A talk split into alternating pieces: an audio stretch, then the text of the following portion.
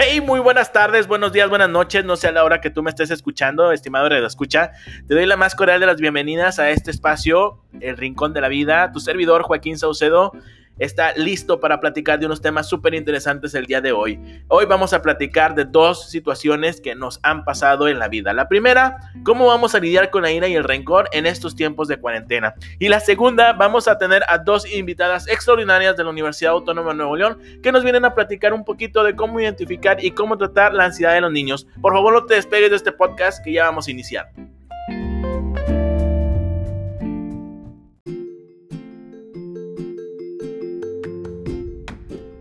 Pues bien, bienvenido a esta primera parte de este podcast Rincón de la Vida, en donde hoy vamos a platicar cómo lidiamos con la ira y el rencor. La verdad es que para mí es algo extraordinario volverte a tener de vuelta en este espacio. Y bueno, acuérdate que la ira y el rencor no solamente es el veneno que nos podemos estar eh, tomando y que esperamos a que otra persona le haga efecto o que le haga daño. Siempre estamos cargando con esto durante nuestra vida y no lo dejamos atrás y no dejamos que nuestra mente y nuestro corazón se puedan despejar. Antes de empezar a hablar directamente de la ira y el rencor, tenemos que reconocer que existen personas que guardan estos sentimientos y se clasifican en una cantidad extraordinaria de tipos. Te daré algunos ejemplos y podrás identificarlas o identificarte, porque en muchos casos también estamos incluidos, pero en general todos somos resentidos. ¿Pero por qué dices? Cuando tú escuchas el prefijo re, siempre te imaginas algo más grande o algo potencializado. Por ejemplo, reconocido, que es cuando a alguien se le da un mérito porque ha logrado algo, o renovado. En ese primer instante te viene a la cabeza alguien más activo, o alguien que está cambiado, o alguien que está cambiando, ¿sí? Pero cuando nos referimos a los resentidos, sí, a esa persona que con o sin razón incrementa sus agravios, cuando fortalece esa sensación negativa y no deja de pensamientos negativos de un lado. Y aclaro, es totalmente normal sentirse mal por lo que estemos pasando, pero no podemos quedarnos ahí toda la vida. Ahorita te platicaré algunos tipos de las personas más resentidas y tal vez, y solo tal vez, te puedes identificar con alguno de ellos. Pero al final te voy a compartir cómo podemos trabajar con eso. El primer resentido que te voy a platicar el día de hoy es el que se llama por naturaleza. Sí, textualmente como lo escuchas, porque así son.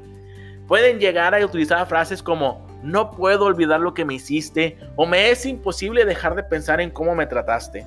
Para este tipo de resentido es su manera de vivir, su estilo de vida. No olvida jamás las cosas que se le dijeron en fiestas familiares o en pláticas personales. Y créeme, de todo se acuerdan. También son de algún tipo de cuidadosos para darse a entender.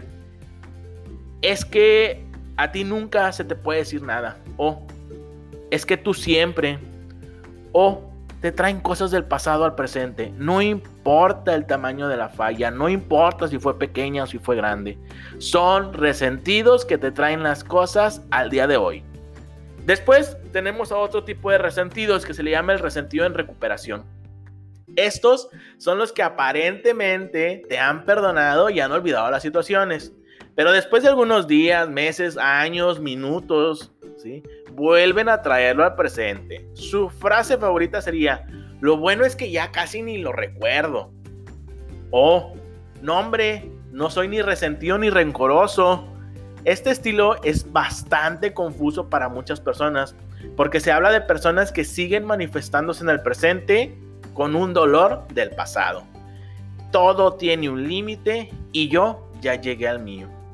Claro, que uno no puede dejar de fuera todos esos lapsus brutus, que en muchas ocasiones ni siquiera te piden una opinión, pero tu amigo o tu amigo te lo da. Es fácil identificarlos, por supuesto que es imperdonable, pero yo que tú lo pensaba bastante bien, porque las personas así nunca van a cambiar. Estas personas son personas que en lugar de darnos confianza, nos complican más la vida, nos dañan la autoestima y la confianza de la persona de quien jamás pedimos la opinión. Ahora, como ya estamos más contextualizados, ya sabemos un poquito más cómo son las personas resentidas, incluso pues, a lo mejor alguno por ahí nos pudimos haber escuchado, podemos pasar a los pasos de cómo dejar de serlo, de verdad cuando te guardas todo este resentimiento, solo estás guardando esa ira y ese rencor hacia una situación o una persona. Y créeme que en lo absoluto esto es bueno. La primera cosa que tienes que hacer, las personas jamás serán como tú quieres. Siempre debemos tener en cuenta, como me decía un buen profesor a mí, cada cabeza es una barbacoa. Y así tenemos que respetarlo. Difícilmente encontraremos personas que piensen igual que nosotros. Y lo pongo más sencillo. Existe gente que se alegra por tu presencia y otra que simplemente con el hecho que existas ya están molestas. 2. Nunca podrás agradar a todos, así como me lees. Por ahí he leído que hay una regla del 80-10-10. El 80% de las personas en condiciones normales les agradas, mientras tú seas cortés, amable y agradecido. El otro 10% va a ser indiferente. Es más, no te van a hacer en el mundo. Y el último 10% simplemente le caerás mal. ¿Por qué? No tienen razón. Simplemente alguien que no puede eh, verte, que no puede conocerte o que te tiene envidia. Recuerda esto, no somos moneditas de oro. Número 3. Realiza las paces con tu pasado. Siempre recuerda que en la vida tienes una bolsa. Tú decides si se va llenando con cada piedra que pasa en tu camino o no.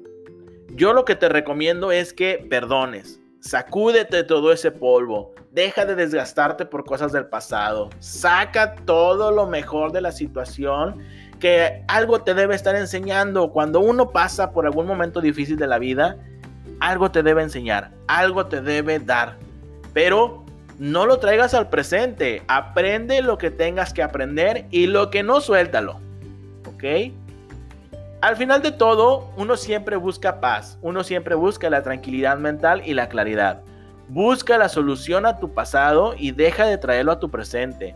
Nadie dijo en ningún sentido que esto sería sencillo y sé que puede llevarte una buena cantidad de tiempo o incluso a veces necesitar el apoyo de un profesional o de tus seres queridos, pero nunca, nunca lo dejes al aire.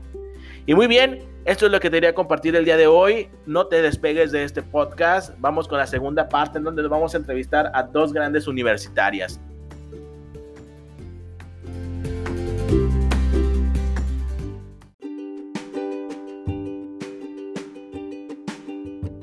Bien, pues muy buenas tardes, buenos días a la hora que nos estén escuchando. La verdad estamos iniciando esta segunda parte de este podcast Rincón de la Vida. Hoy tenemos a dos invitadas extraordinarias, dos estudiantes de la Facultad de Ciencias Biológicas. Por un lado tenemos a Diana Laura Jaramillo Trejo y por el otro a Diana Saraí Cuellar Martínez.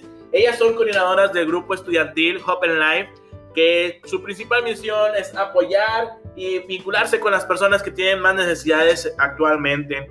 Hoy ellas nos vienen a platicar, como te lo comenté en un principio de este programa, sobre la ansiedad de niños. Hoy verdaderamente es que hemos visto un incremento de ansiedad, no nada más en los niños, sino en las personas adultas, pero hoy nos vamos a concentrar específicamente en los niños, dado que hoy particularmente iniciamos las clases. Estas clases, estas actividades que a los niños otra vez los vuelven a reactivar, pero en esta situación algo distinto, todo a distancia esta ansiedad que se va a ir incrementando. Pero bien, antes de platicarles un poquito más, vamos a, saludarlas. Bien, bienvenida Diana, Laura, ¿cómo estás? Buenas tardes, días, noches, a la hora que me estén escuchando. Hola, buenas tardes. Muchas gracias por la invitación. Muchas gracias a ti por aceptarla. Diana Saraí, bienvenida al estudio, ¿cómo estás? Hola, es un gusto estar con ustedes, con mi compañera Diana y contigo Joaquín en este espacio muy especial para ti. Muy bien, muchas gracias. Gracias a ustedes por acompañarnos. La verdad es que es extraordinario que me puedan estar apoyando en este podcast. Pero bueno, vamos a empezar para no darle más vueltas a este asunto. Diana, de manera muy personal, ¿qué es para ti la ansiedad? ¿Cómo la vamos manifestando y cómo la vamos manejando? Para mí es una emoción que no necesariamente se tiene que ver como algo negativo, ya que puede ser una respuesta que tiene el cuerpo ante una amenaza o un peligro y pues el cuerpo reacciona, se activa entre la situación que no está contemplada. Bien, pero todo esto, eh, este, esta virtud de que va reaccionando hacia, hacia algo como una respuesta una amenaza un peligro, eh, en muchas de las ocasiones los niños no presentan o no, no tienen una idea de cómo expresarse correctamente en esto y cómo decir o cómo acotar que verdaderamente el niño está presentando un cuadro de ansiedad, ¿sí? Y por eso, a ver, Diana Saraí, este, ¿cómo sabemos o cómo siente un niño que tiene ansiedad? Mira, es muy importante para nosotros los adultos darnos cuenta de lo que está sufriendo nuestros hijos, nuestros hermanos, nuestros primos. Están pasando ahorita por un momento completamente diferente a lo que han vivido, eh, no hemos vivido nosotros en su tiempo. es importante que tomes en cuenta que pueden experimentar emociones negativas o miedos intensos durante su desarrollo y prácticamente es como un molestar. Cuando el niño empieza a sentir miedo por todo, que empieza a ser muy... Eh, pues precavido con todas sus cosas, es cuando empieza a, dificultar su manera de vivir, empieza a ser como una molestar. Es muy importante que nosotros nos demos cuenta de esos síntomas. Es, tiene, son intranquilos, nerviosos, son preocupados, eh, esos son los principales síntomas que puede tener un niño al sufrir ansiedad.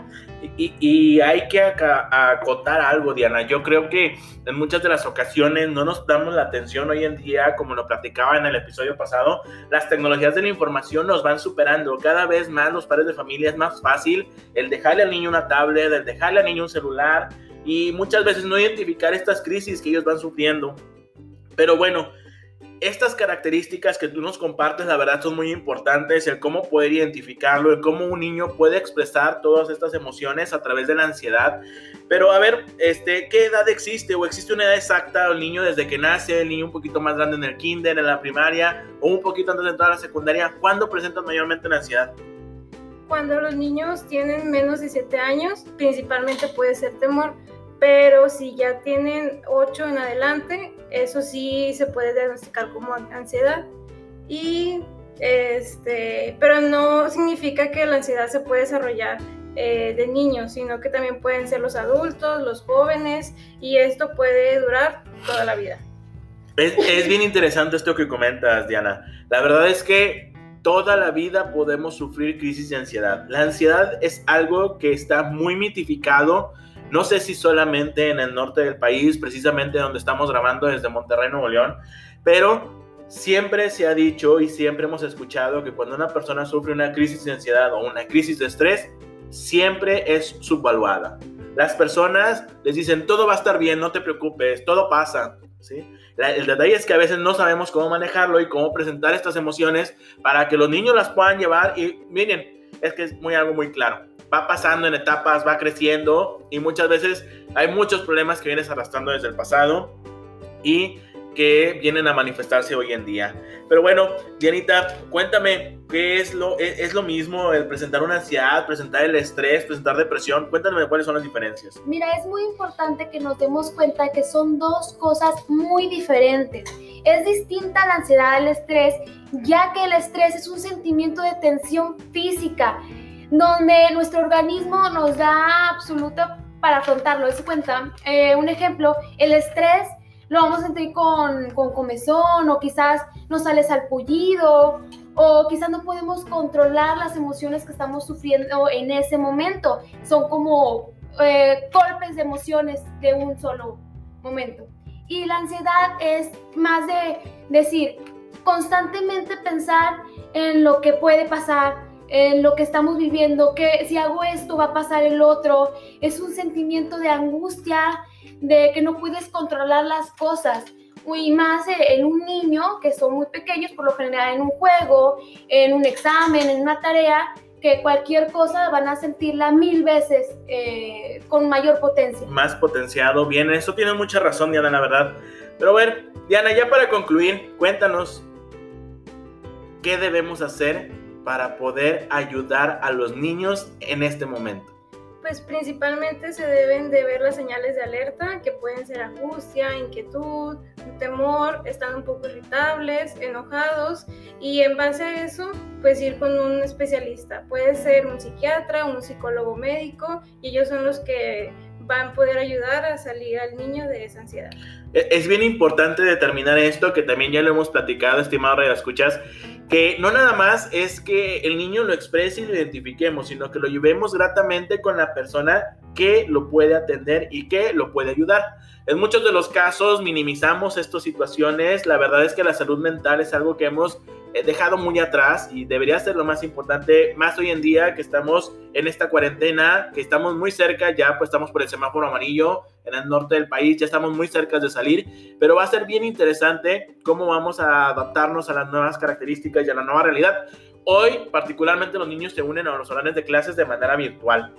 Y el que se unan de manera virtual les va a crear una ansiedad y un estrés extraordinario. No hablemos de los profesores nada más, hablemos de los niños. Los niños que van a resentir el estar cuatro horas, tres horas frente al televisor tomando clases, que no va a ser para nada lo mismo que el estar frente al salón. Pero bueno, en sí, Diana, tú bajo tu experiencia, bajo el dominio, bajo las características que vamos viviendo, ¿cuál es el mejor consejo que les puedes dar hoy a los padres de familia que nos puedan estar escuchando? Pues que estén al pendiente de sus hijos, que los ayuden con sus tareas, con sus exámenes y principalmente que haya mucha tolerancia en casa porque en estos tiempos sí está muy complicado porque a veces los padres no entienden algunas tareas, no les pueden explicar y se estresan. Entonces eso los niños también lo reciben, eh, se preocupan y ahí se pueden hacer problemas más grandes. Muy bien, pues ya para despedirnos, Diana, cuéntanos dónde los podemos encontrar, en dónde podemos seguirlos. Mira, puedes mandarme un mensaje en la página de Facebook de Homepad Life. Ahí puedes mandarle algún mensaje, algún comentario que quieras compartir con nosotros. Nosotros siempre estamos en toda la disposición de contestar a cualquier duda o sugerencia que tengas para poder tratar. Pues bien, muchas gracias por acompañarnos, Dianas. Que estén muy bien, les deseo mucho éxito durante toda la, ejecución de este proyecto, que la verdad es algo extraordinario lo que ustedes hacen, lo que hacen para la universidad, para la sociedad y para toda la comunidad en general es algo que debería replicarse mil veces. De verdad es que tiene una estafeta muy alta. La universidad yo creo que debe estar muy orgullosos de todos ustedes, tanto como su familia y todos los allegados a ustedes. Muchas gracias por acompañarme en este episodio y continuamos con más después de esto.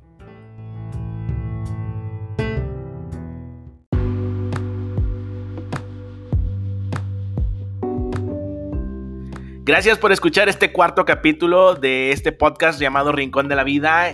Me da mucho gusto que hayas llegado hasta el final de este mismo episodio y que puedas compartir conmigo todos estos temas que estamos viendo, que es una realidad. Hoy platicamos dos situaciones muy importantes, cómo manejar a la ira y el rencor y cómo identificar en nuestros niños las crisis de ansiedad que hoy en día van a estar a la orden. Muchas gracias por seguir aquí. Te veo durante esta semana. Vamos a tener otros dos invitados de la Facultad de Ciencias Biológicas. Así que por favor no te pierdas los siguientes capítulos.